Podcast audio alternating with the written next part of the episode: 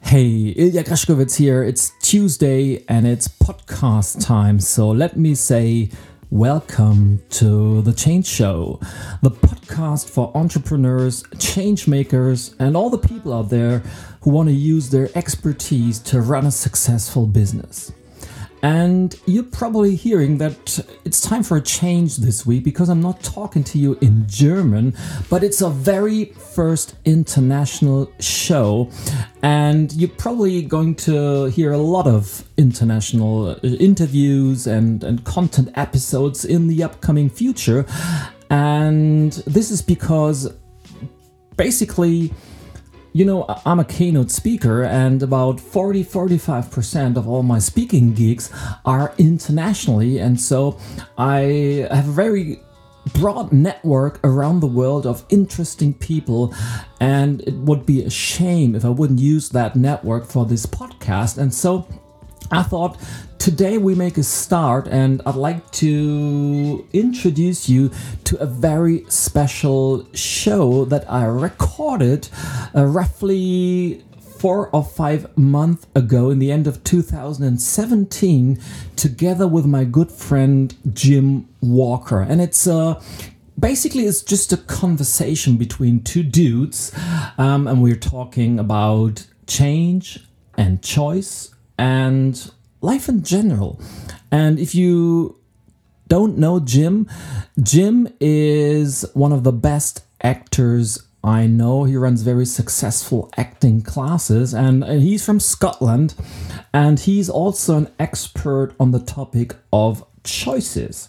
And we thought, well, change and choice, they kind of belong together because every change starts with a deliberate choice and without change there are no choices. So we booked a room in hamburg and we sat down for roughly 60 minutes because the interview is if you watched it on YouTube and it's already online on YouTube it's called the handshake if you want to look that up on my YouTube channel. And it's basically in the style of 60 minutes if you know that famous US show. And we're basically talking for 60 minutes uh, how you can use change and choice to get better to grow and to be just successful and happy in your business and your life.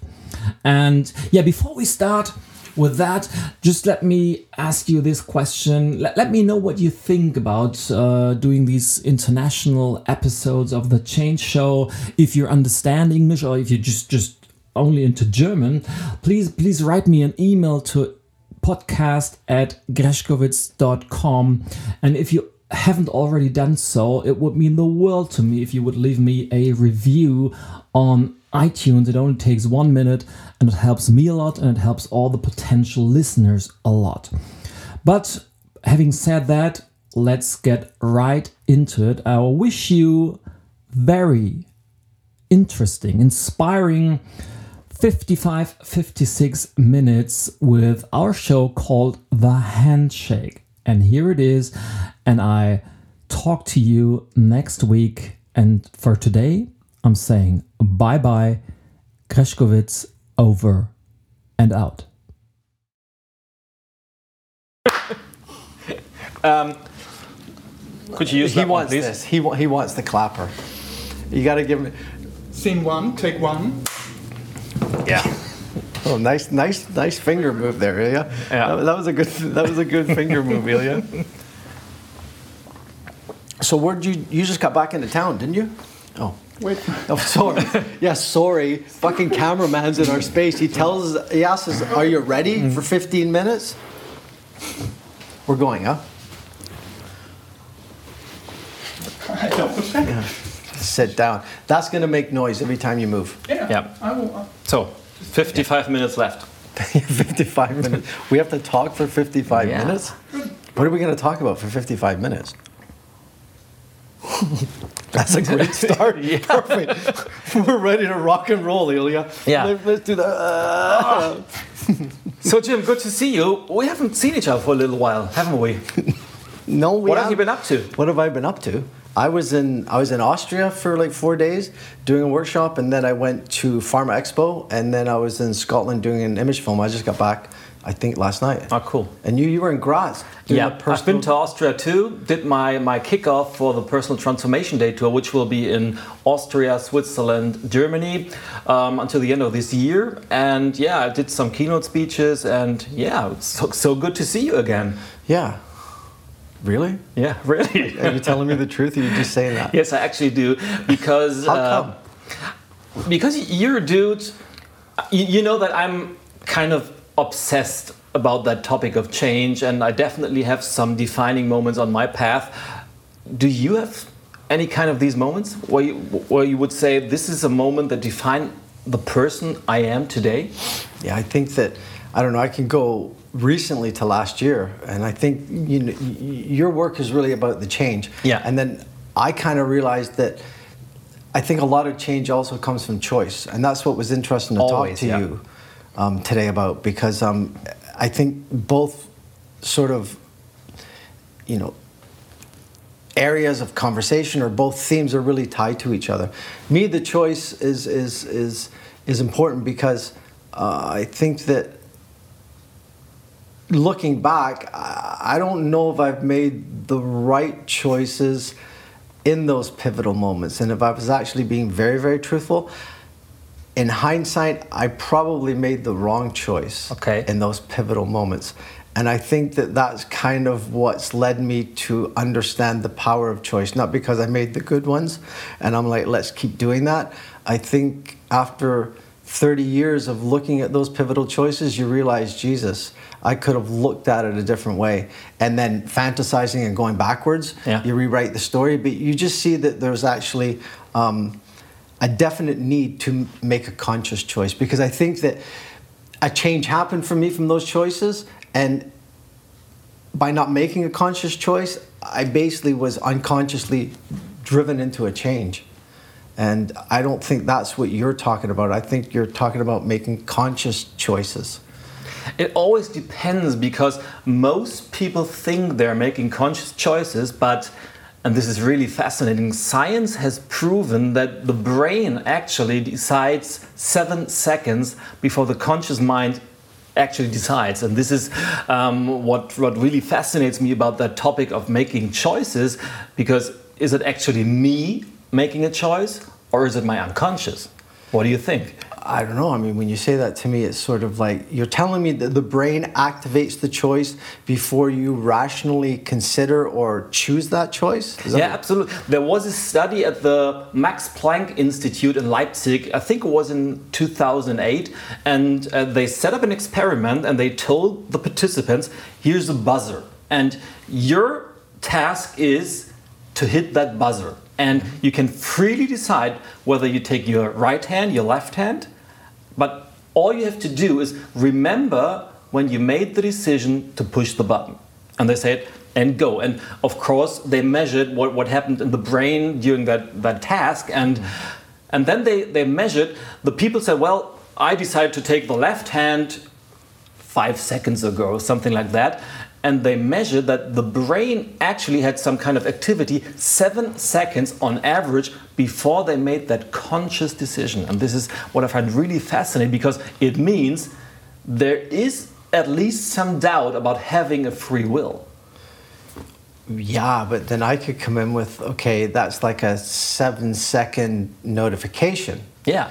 So is it actually making a choice in those seven seconds or is it preparing you? See, that's really interesting because I would actually start using that as an analogy to say that you're getting a seven second notification.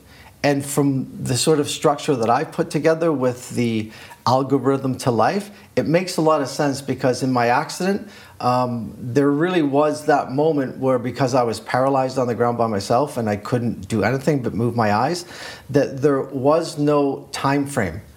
Choices appeared for you. Let me let me quick, quickly interrupt you because you said during your accident. Could you tell a little bit more about what happened to you how, how it came that you were paralyzed on the floor? Yeah, I was stupid and I did something that I shouldn't have done. When, Yeah, as always, isn't it? Well, yeah. w- w- it was even worse than that. When I when I went to engage in the action that I wanted egotistically to do, my source data said, "Don't do this," and I overrode it with ego Yeah. and said, "I'm tired, and I'm going to rip this piece of floor out because I want to." And honestly, the minute before I did it, it said, "Don't do it." That was again the moment of choice. And I think that's your seven second delay. That if we put that into people's brains to realize that you're not reacting, if you take that seven second matrix Neo, sort of, you know, what's going on here, that's what I found out is that I was down there on the ground with the accident because I was doing renovations. And basically, I pulled this and the wall came down and Yeah. snapped on my head, hit me. I planked. I cracked my head four times. I had Holtz and Gibson on top of me.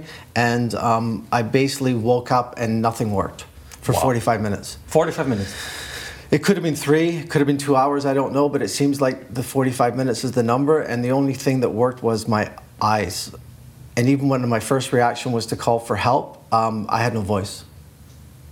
And so, uh, what came in at that moment was this seven second thing that you speak about because uh, I couldn't make any choices. My body wasn't working. I wasn't active anymore.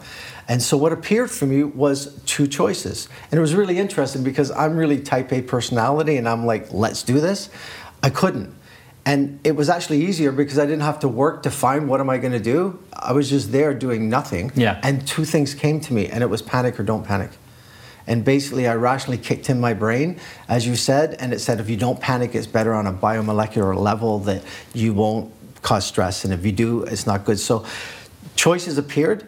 I consciously made the decision not to panic, and then I committed to that, and um, I accepted that committance, and it was absolute peace in that world. There was no future, there was no past, there was pure consciousness. So I hung out there for about, I think, 45 minutes, and it's a lot of time to be in that Well, place. that's kind of like a spiritual experience in a way. Yeah, but I, I, I- I think you should just come to my seminars and listen to me because I don't recommend you getting hit in the head that hard to learn what I learned. Yeah. But it was. It's one of those moments. And it's not like it's life changing, it's just that uh, you have to listen, you have no choice.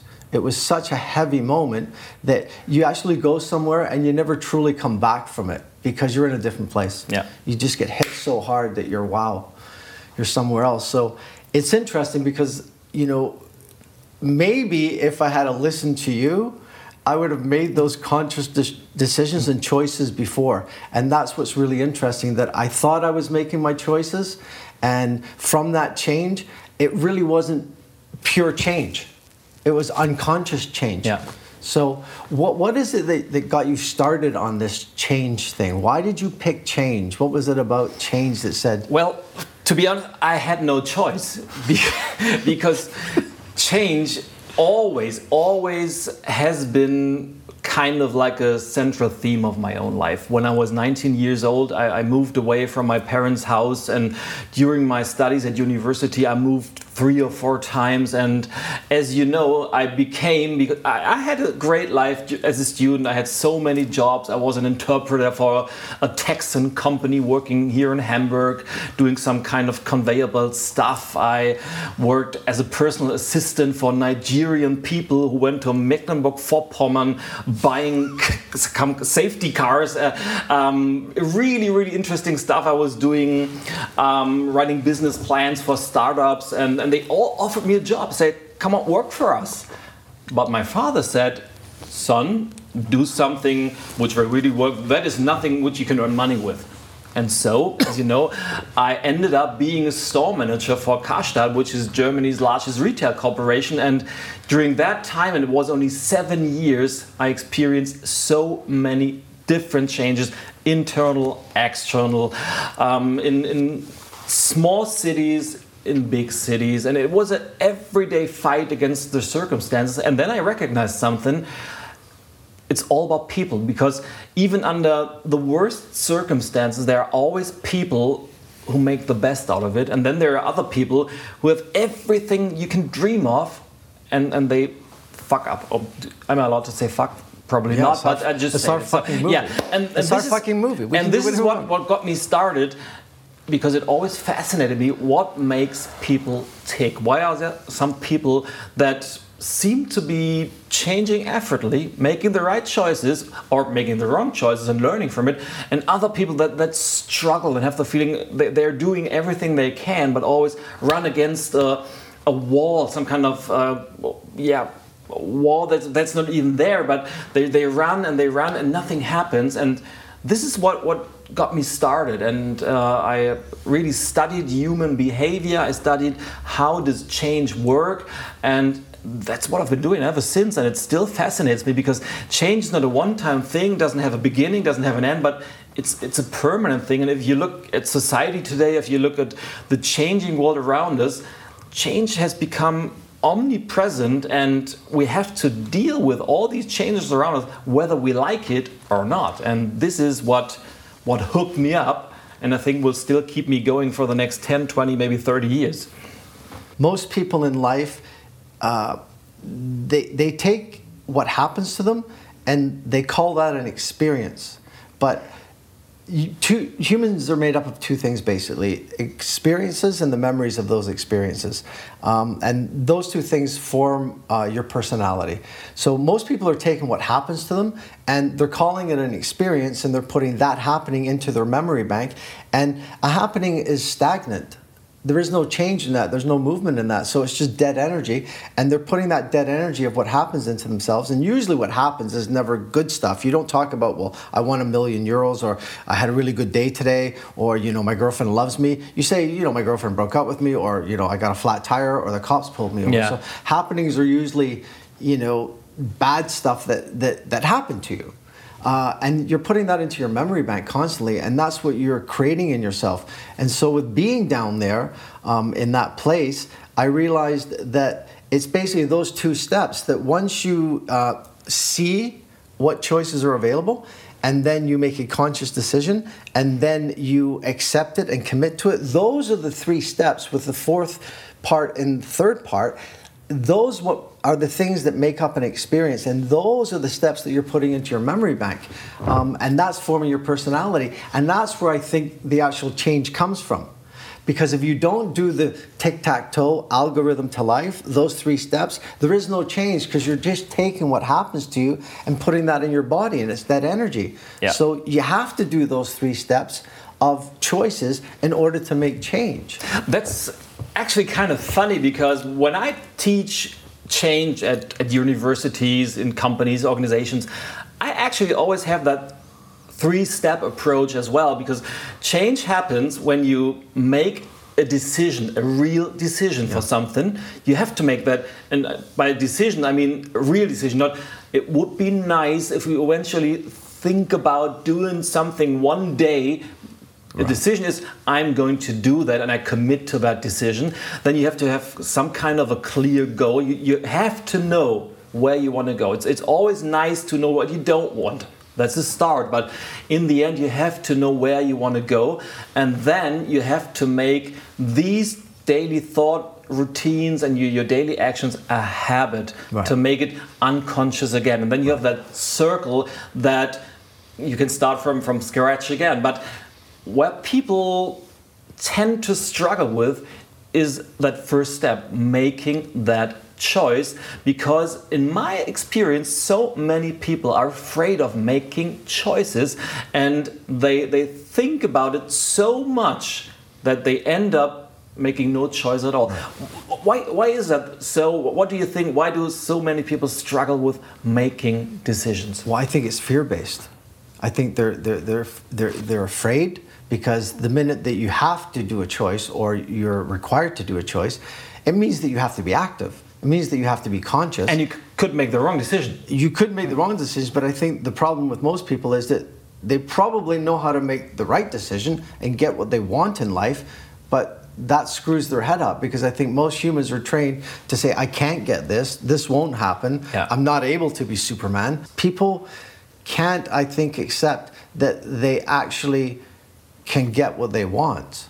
They just have to allow that to happen before you can actually take the steps that you need to be engaged in to actively make it happen. Yeah. Fear is unknown, but the minute that you give them these steps, whether it's my steps or your steps or you know Tony Robbins' steps or Chopra's, it doesn't matter. Once you have a system of steps involved, uh, it takes that fear away and they can actually move forward. And I think that once you turn that light on in people, it, there's no turning it off because they become empowered to themselves and they realize that yeah it wasn't i didn't get the lamborghini but at least i was actively engaged in saying i took the steps Yeah. so And I got the Honda. i got a Or oh, honda whatever. right? Yeah. well yeah you got the honda well you know not, not everybody gets to be michael jordan right Yeah. i mean that's the thing you can play football but you can't be Philipp Lahm Yeah, and let's be honest, Michael Jordan was so extremely talented and he was a hard worker as well. did you see the game when he had the flu Yeah. And it was like the last two and a half minutes, the guy could not stand. And he was shooting three pointers. And he won the NBA final and he almost collapsed. And it was just like, I mean, my mouth was open. He was being lifted off and then he came out and boom. Yeah, and we share a passion with him. He's a passionate golfer.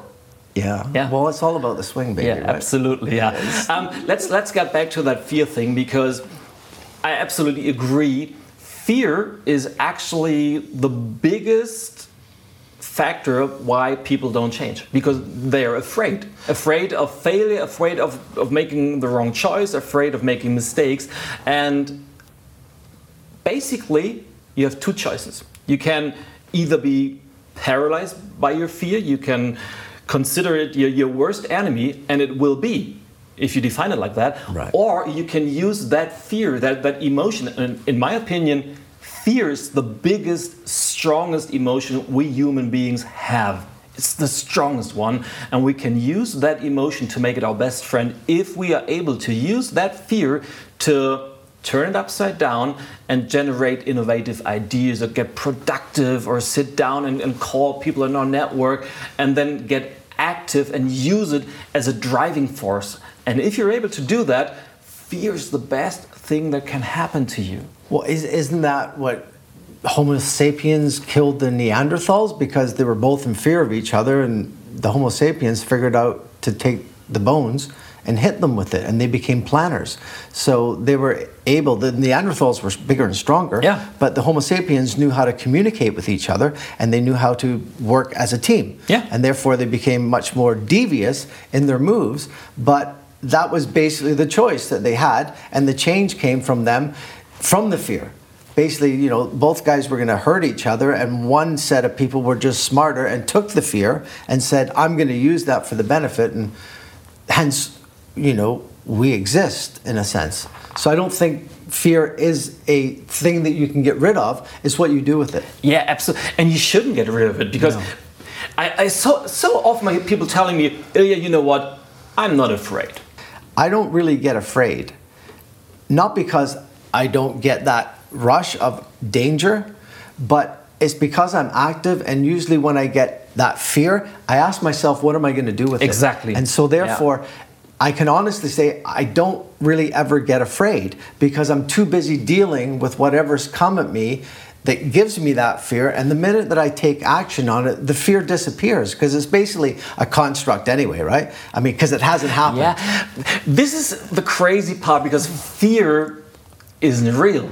No. It, it's a, it feels real. I mean, Yeah. if we're afraid, we get a sick feeling in our stomach and then sweat is running down our faces and our legs start to shake and but it's basically just an illusion that our mind our, our brain produces in that moment it's all only an interpretation of what's happening in reality because it's never that let's say picking up the telephone that lets us fear something. It's never approaching that pretty girl over there at the bar.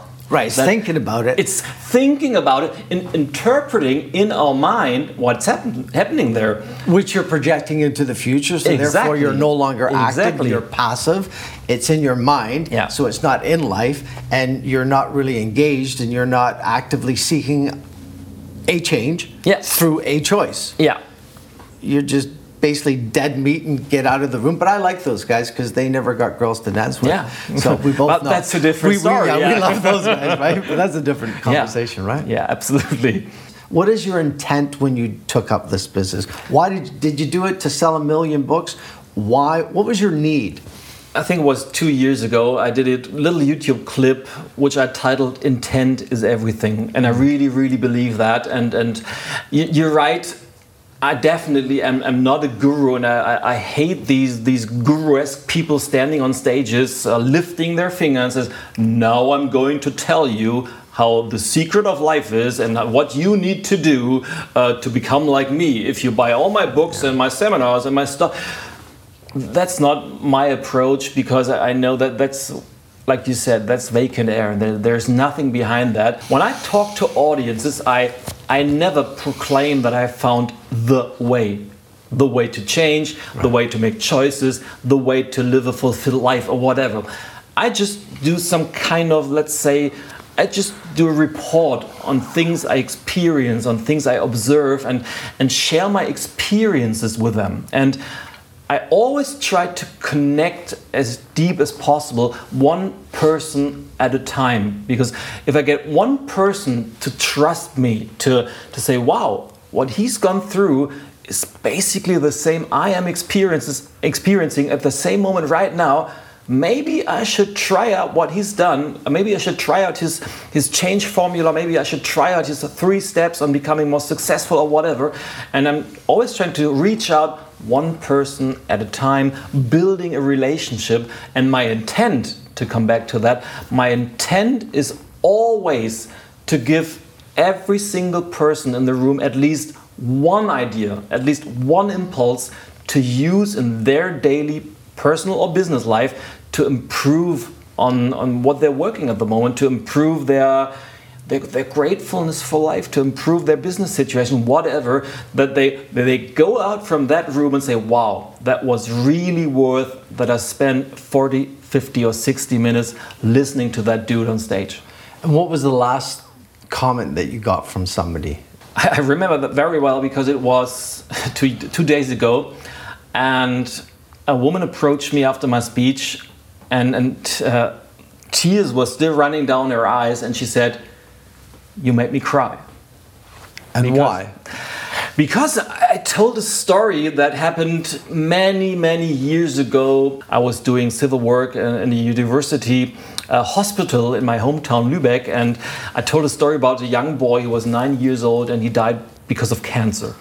And I basically shared my, my emotions that I went through 25 years ago and what I learned from them for my whole life because this experience teach me some kind of gratefulness for the little things in life and, and teach me to never wait for something and to, to go for something one day because that one day might never come. And life like, like you experienced when you were lying down that floor it can be over every single minute. And so if we have a dream we should go for it. And yeah and i think that connected her to me and to my emotions and and it made her cry and that made me grateful that that my words have the power to reach a person down here. Not not in the brain because everyone understands rationally what i'm telling them and they say well i understand that but if i'm able to reach their hearts that's what's really great. Because when you get to the heart of people they're absolutely going to do something they're going to take massive action on that And you're talking about basically emotionalizing the data Yeah. or emotionalizing the content and connecting with people. I mean, I think I think that that I mean connectivity. We're connected with seven thousand signals flying through the air, but yet we're so disassociated from each other. So I Yeah, that's believe crazy, yeah. that that's that that's like an anomaly. It doesn't make any sense to go from from you know that amount of connectivity to them being isolated within our fellow man. So I think these days more and more uh, we're not artificial intelligence yet. We're still humans, and I think that in the future it's not going to be the AIs that we have to worry about. I think that the the the true powerful will be the uh, the hybrids. It'll be a mix of human and it will be a mix of artificial intelligence. Like Commander Data from from uh, Enterprise. Yes. From from Star Trek. Yeah. Yes. Now, the question is that did those guys talk to somebody about what was coming in the future, or did those guys figure out the story and then the technology copied Star Trek? That's the question I don't know. Did they, did they talk to some dude 35, 45 years ago that says, you know, we're going to give you a flip phone? Beam me up, Scotty. And then they gave you the Motorola StarTAC flip phone, Yeah. which was the sexiest thing. I had one too. You- Everybody yeah, had. Yeah. If you and that wa- wasn't that cool. You were standing in the bar, and uh, hello. Nobody called, by the way, but, No. but it just looked cool. Yeah. Well, and it, it was actually a perfect size, right? Because it was only about Yeah. this big, and you flipped the sucker, and it had the antenna, and then it was a beam me up Scotty. So that's what's always fascinated me with, you know, was the internet always there? Like, was it always there a thousand years ago? But what we needed was the technology to tap into the signal. And I believe that the internet has always been there, but we just couldn't access it. It was in a parallel sort of, you know, universe. And with that, it means that everything's available to us. It's always there. And therefore, if you just look at things from a different perspective, you may see that the internet has been sitting for 400 years, but we're not looking at it in the right direction. So it's it's uh, yeah, I don't know what I'm talking about anymore, but but it sounded but, but I it's don't- ab- it sounded good, but right? It's absolutely. It Yeah, it sounded, great, brilliant, You bought it, right? even if I don't agree. you don't agree, but you, but you don't agree, but you're going to buy it, right? Yeah, of course. Yeah. Wow, that's that's You, you got me with the Motorola. yeah. I got you with the Motorola, right? Absolutely. You were talking about a story. You were Yeah. talking about being um, emotionally connected to this lady, and because of what you were doing with your speech and your, your subject matter of change, she came up to you and um, she was emotional. She happened to have tears in her eyes, and she basically really looked at you and said, "Thank you." Uh, it's interesting because my father's life changed irrevocably, and he didn't n- know it at the time, but he was uh, six years old and he was walking along a canal bank, a water bank, with his five year old brother. And his five year old brother fell into the canal and drowned and died. And he believed at that moment, for most of his life, that he was a coward, that he did nothing to uh, assist Yeah. or help in that. Seven years later, his other brother was drowning. He saved his other brother, brought him back to shore, and swore him to silence and secrecy because he said that if people find out that I saved you, they'll say, Why didn't you save John? This guy grew up his whole life until he was 63 years old, until his mother called him on a Friday night and said, I have something to tell you. And he said, What is it? And she said, I forgive you for what happened to John. Well, he'd been waiting for that. Mm-hmm. Basket case, a mess. She phones him the next day and says, I have something else to tell you. And he says, What is it? And he, she says to him, When I came down with the police, there was three police officers in the water with you. You were actually trying to save your younger brother, and you were struggling to be pulled out. So, because my grandmother chose not to tell him the true story, he believed himself to be a coward his whole life. And he believed himself to be inferior. That choice of my grandmother basically altered the direction of my father in a manner that affected my life. I mean, who could I have been if he'd have thought himself to be a king and a hero? So when you talk about change, it's that was a change in my father's life mm-hmm. simply because something happened that my grandmother dealt with in a way that really wasn't the best choice and a young boy who was a hero uh, grew up to think that he was not worthy of anybody, had a raging temper, isolated himself, uh, when I was actually raised by a king. Yeah. So when, when you talk about change, uh, I wish that my grandmother had have been able to sit and listen to somebody like you at the time and realize that she had a choice in, in what happened realizing that what she did with that happening with a conscious choice would have a change either way and it's just she decided not to deal with it. And he was left with uh, with uh, a, a life that went in a completely different direction. It breaks my heart. And actually i have to stop myself from from you know like crying on camera because uh, it's just uh, i don't think people realize how much power they have. Yeah. as I told you, I had a kind of successful corporate career. If you looked at me from the outside, I was kind of like a rising star in that corporation. I got promoted year after year after year, and uh, every door stood open for me. And had I kept going, I don't know where I had been today. But from the inside, I was extremely frustrated at that moment because all my inner needs, all my values weren't in alignment with the life I was living. And I was, at that time, I was working in Hamburg, had a house and a family in Berlin, and I was on that road, on that Autobahn, three, four, five times a week. And that frustrated me even more because I didn't want to leave my home to get to Hamburg to work there, but I did it anyway.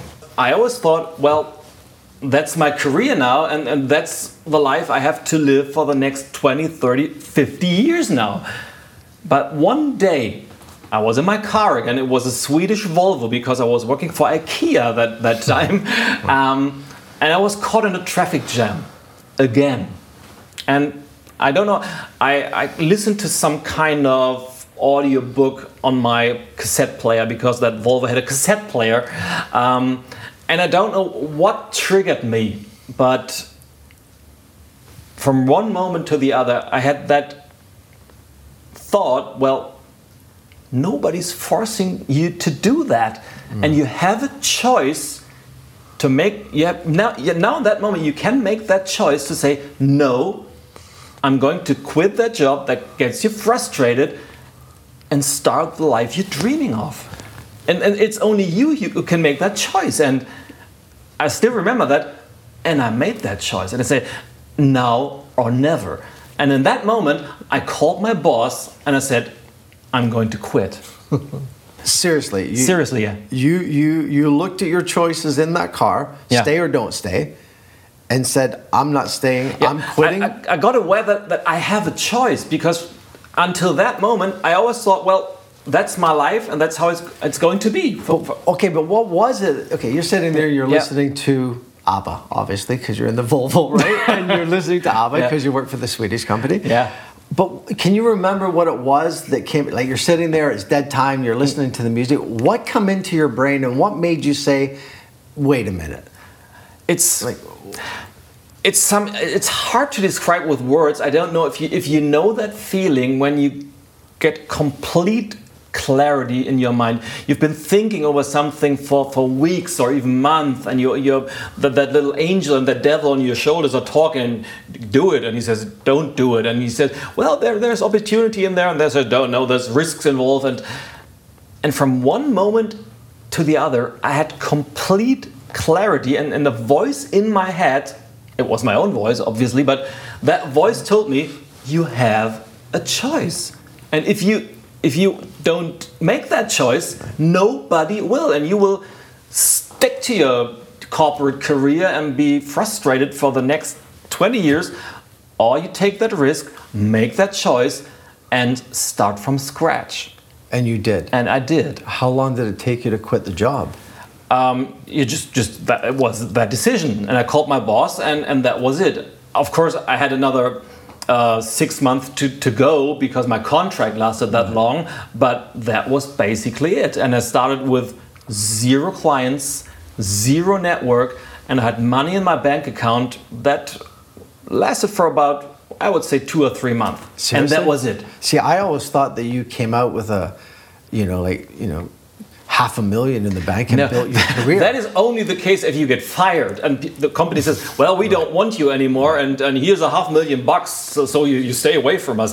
No, if if you decide to quit your job, you get nothing. and you nothing. You had two kids at that time. yeah. No, just I had one kid had at that time. She was two years old. She was two yeah. years- So that's a big choice. Yeah, it was a big choice, and everybody criticized me for that because. Think about that responsibility for that little kid, and they, everybody. You, you just have a midlife crisis, and you want to yeah, live your, your dream. But what about your kid? What about your wife? And Which is the fear thing. which is the fear. But I think that fear, and, and believe me, I was so afraid of failure because I didn't know if it would work out. I, I just didn't. But I think my, my inner drive to, to to make it happen was so strong that I made everything possible to, to, to reach that goal. And I think if, if that little girl wouldn't have been there, that inner drive wouldn't have been so strong because I know deep down inside I wasn't doing it for me. I wasn't doing it for her. Yeah, to feed her, to make sure she yeah, was covered. But, yeah, but she was so cute, and I wanted her to, to grow up nicely. I wanted her to, to have a nice childhood, to go to a nice school, have nice holidays, and and I worked so hard to make that happen. And yeah, and this is one of my approaches. You always, if if you're planning a change, you always have to know why. You have to have a purpose because if you don't have a purpose, what are you doing it for? Right. You believe that the outcome is going to be favorable. I mean, you make your choices based on what can happen, but you really don't know for sure. Yeah, and that's that's what I wanted to ask you because when I work with clients today, and I know a lot of people who are in similar situations, they they know that a change is necessary.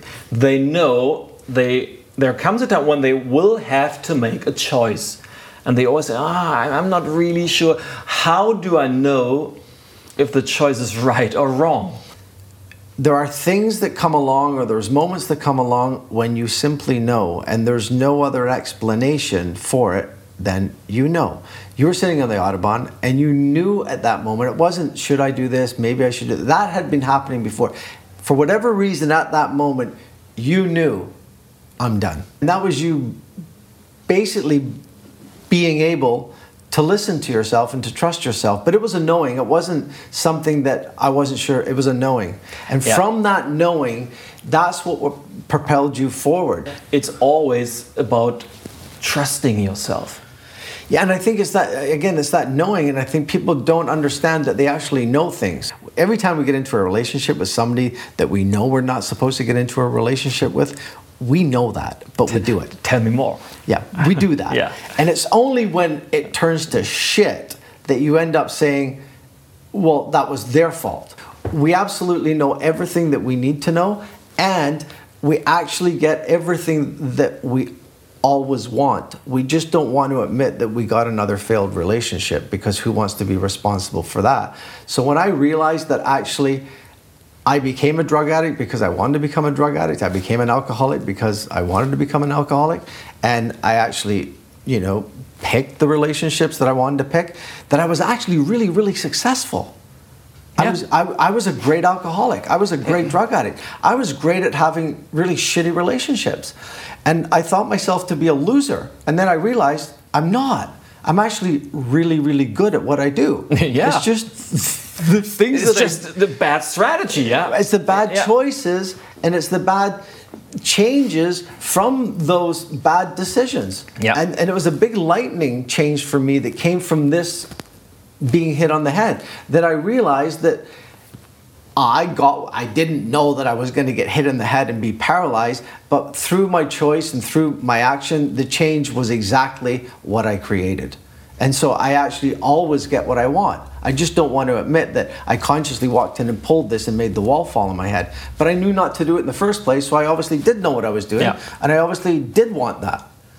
And so when you realize that you actually know everything, which you knew that day, on the Autobahn and you said, I'm done, I've got a child and I've got a wife and I've got three months' money in the bank, but I'm not doing this anymore. I'm off and I'm going to go work for myself and I'm going to go believe in myself. And what's that, seven years later? It was, that moment was 2008, so it's nearly eight years have passed from since then. Okay, and yeah. so when when would you say that your success kicked in, whatever that is? But when did your business really start rocking and rolling from that 2007 choice and change? Success kicked in instantly. Seriously? Seriously, because it always depends, and this is a question I, I always ask my clients at the very beginning because you have to know what a person or what what the person's definition of success is okay. because for one person it's having a million bucks in the bank account for the other one it's traveling the world on a boat for the third one it's having a nice little home, having three kids, mowing the lawn at the weekends. It's so different, and you have to know what that is. And in my case, my very definition of success is having a self determined life. And that freedom I got from that choice was mind blowing. And so success came immediately. My business took, yeah, at least three or four years to, to really kick off because when I started, I was actually just, just enjoying my freedom. I was doing, you know, like a jack of all trades doing i was a trainer i was a coach i was a consultant i was a and i was doing seminars, workshops, coachings on, on sales, on, on team building, on service attitude, on marketing. I was basically doing everything. And when a client asked me, yeah, what can we hire you for? I said, well, what do you need? So I did everything. And when you do everything, you do nothing right.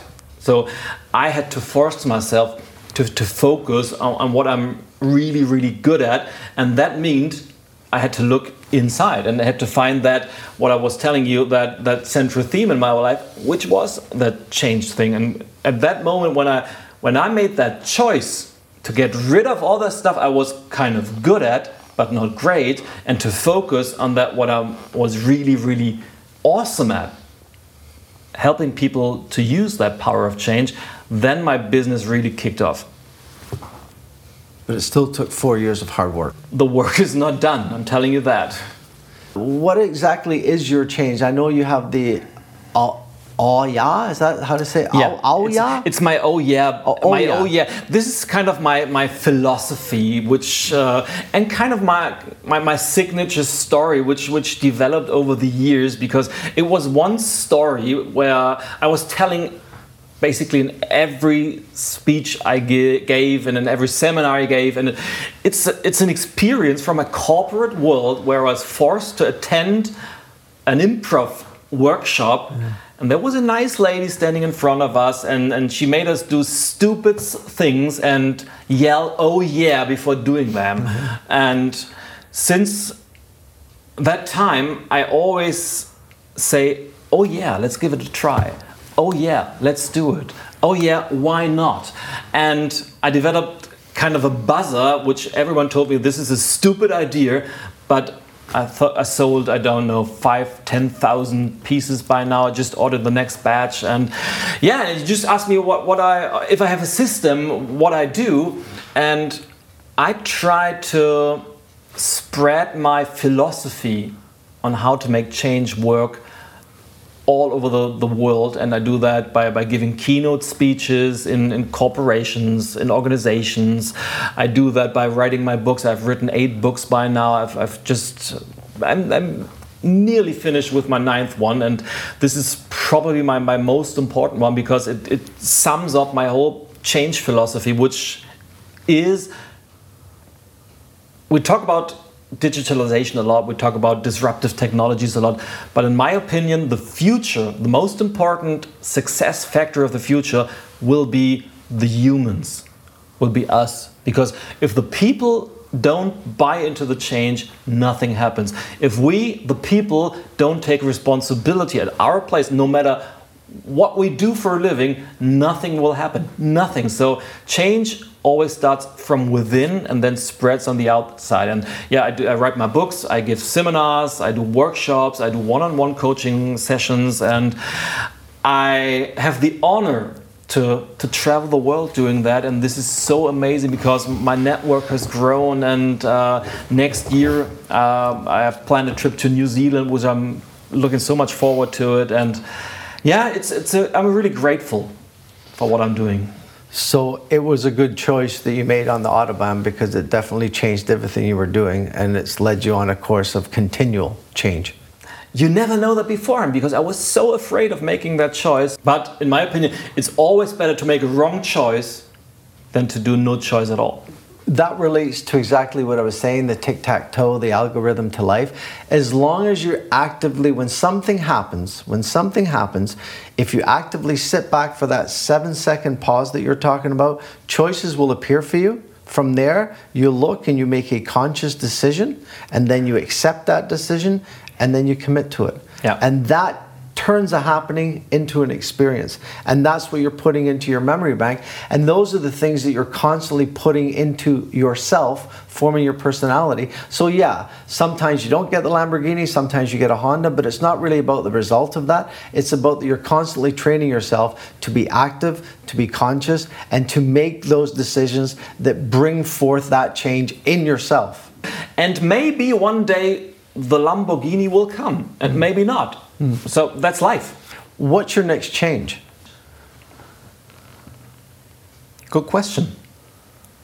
Maybe it's moving to New Zealand, giving a speech down there, because for me it's it's a journey around the globe on the other side of the world. And, and speaking there for me is, is a great honor. And this is one of my bucket list items I I always wanted to do. And this is definitely a big change because my very, very first seminar with my own company was in front of three people at a youth hostel in Berlin.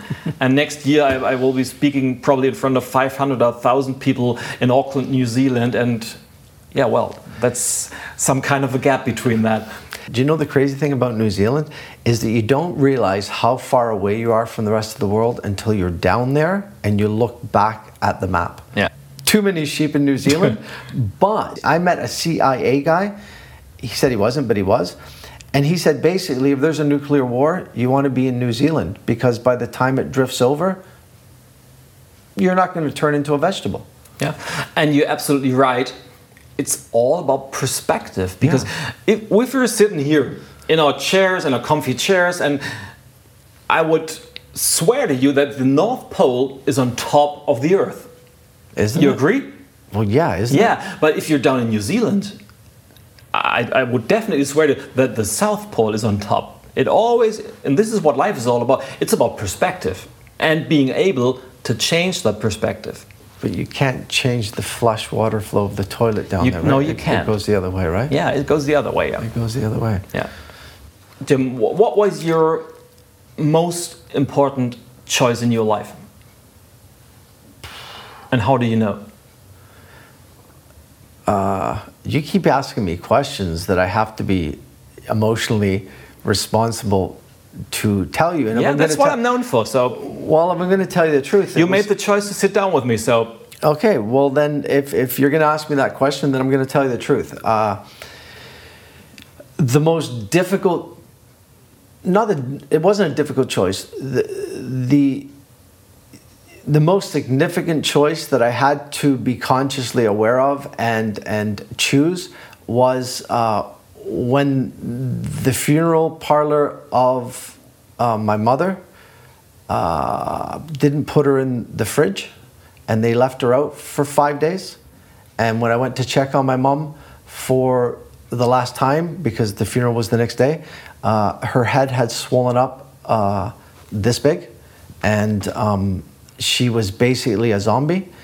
And uh, my instinctual choice was to kill the people. And I really mean it, to physically harm them. I was so. Uh, enraged and also disappointed that they would do this to my mother. So uh, I was faced with kill them or act on my mother's behalf and do what is right. So I found the CEO of the company and uh, I negotiated a deal with him not to go to the newspapers and bring in my acting friends in Toronto.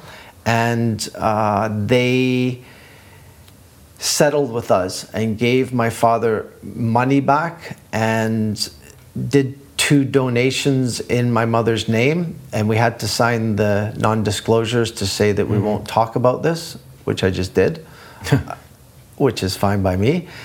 It was the most difficult decision that i had to make because it went against every instinct that i had. They ruined my mom and uh, that brings out the beast in me. And i had to act on her behalf. And so that was the most difficult choice that i ever had to make. The beautiful thing is because i was forced into it and my ego was taken away from me i actually liked the way i behaved. Like i beat these corporate guys and i made them it's just their money but they basically said they were sorry on their level. So I learned a lot from that because it wasn't the win that I wanted. I wanted to grow a beard and protest with my acting friends for a year and ruin their business. But also, my father asked me to please just end it so he could bury my mom. And so I realized at that point that a win isn't always the win that you want it to be. It was simply the best win at the time.